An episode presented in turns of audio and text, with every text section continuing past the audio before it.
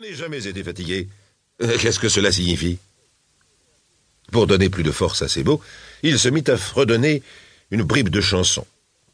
C'était un refrain bachique, dans lequel était question d'une coupe pétillante.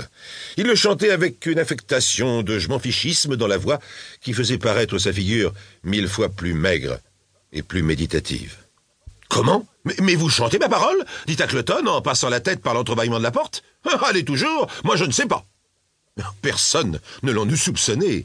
Il n'avait pas ce que l'on considère généralement comme une tête à chanter, loin de là. Je ne puis me permettre de chanter, dit Tackleton. Je suis heureux de voir que vous, vous le pouvez. J'espère que, que vous pouvez aussi travailler. Hein, On n'a guère le temps de faire les deux choses à la fois, je pense. Oh, oh, oh, oh, si seulement tu pouvais voir le clin d'œil qu'il me fait, Berthe, murmura Caleb. Ah, quel pince sans Tu pourrais croire, si tu ne le connaissais pas, qu'il parle sérieusement, non? La jeune aveugle sourit et acquiesça. Quand un oiseau sait chanter et qu'il ne le veut pas, il faut l'y contraindre, dit-on. Grogna Tackleton. Mais que dire d'un hibou qui ne sait pas chanter, qui, ne devrait pas chanter, et qui s'obstine à chanter, hein? Que doit-on lui faire? Oh, oh, oh, À quel point il cligne de l'œil en ce moment, murmura Caleb à l'oreille de sa fille. Oh, bonté divine Oui, toujours gai et enjoué avec nous, s'écria la souriante Berthe. Ah, vous êtes là, vous répliqua Tackleton. Pauvre idiote Il la croyait vraiment idiote, et il fondait cette croyance, je ne saurais dire, si c'était consciemment ou non, sur le fait qu'elle l'aimait bien. Eh bien, puisque vous êtes là, comment allez-vous? dit Tackleton avec sa mauvaise grâce habituelle. Oh, bien, tout à fait bien. Je, je suis aussi heureuse que vous pourriez me le souhaiter, aussi heureuse que vous rendriez heureux le monde entier, si, vous le pouviez. Pauvre idiote, murmura Tackleton. Pas une lueur de raison, pas la moindre lueur. La jeune aveugle lui saisit la main et la porta à ses lèvres. Elle la tint un moment serrée entre les siennes et posa tendrement sa joue contre elle avant de la laisser aller. Il y avait dans ce geste une affection si indicible, une gratitude si fervente, que Tackleton lui-même fut ému, au point de dire, dans un grognement moins brutal que d'ordinaire, Puis-je vous révéler un secret, Berthe? Si vous le voulez bien, répondit-elle avec empressement.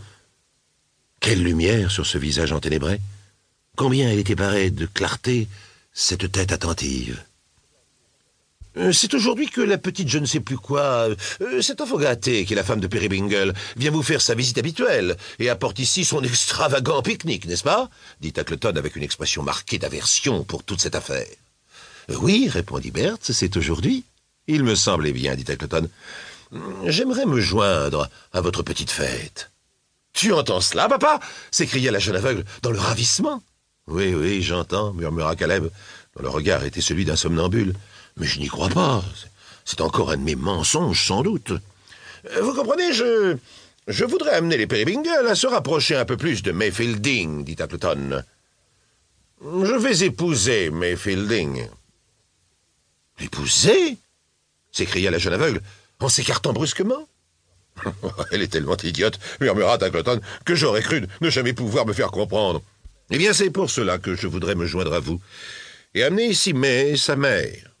Je vous enverrai un petit quelque chose ici cet après-midi, un gigot froid ou quelque autre nourrissante bagatelle de ce genre.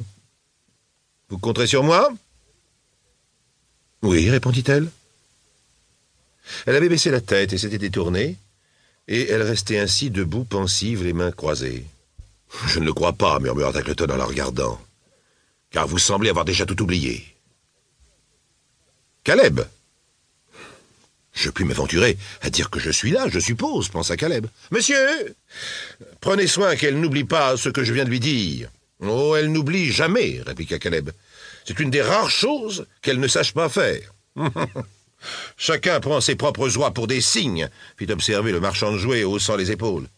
Pauvre diable Après avoir émis cette remarque, avec un infini dédain, le vieux Tackleton se retira. Pendant ce temps-là, il avait régné chez Jean Peribingle une agitation assez vive, car la petite Madame Peribingle, que son mari surnommait Dot, ne pouvait naturellement penser à aller où que ce fût sans son bébé, et ce n'était pas l'affaire d'une minute que de le mettre en état. À la longue, ils descendirent tous trois à la porte, où le vieux cheval attendait en compagnie du chien boxeur. Mais, si vous croyez qu'une chaise ou tout autre moyen fut nécessaire pour aider Madame Peribingle à monter dans la charrette attelée, c'est que vous connaissez bien mal Jean, avant même que vous ayez pu le voir la soulever de terre.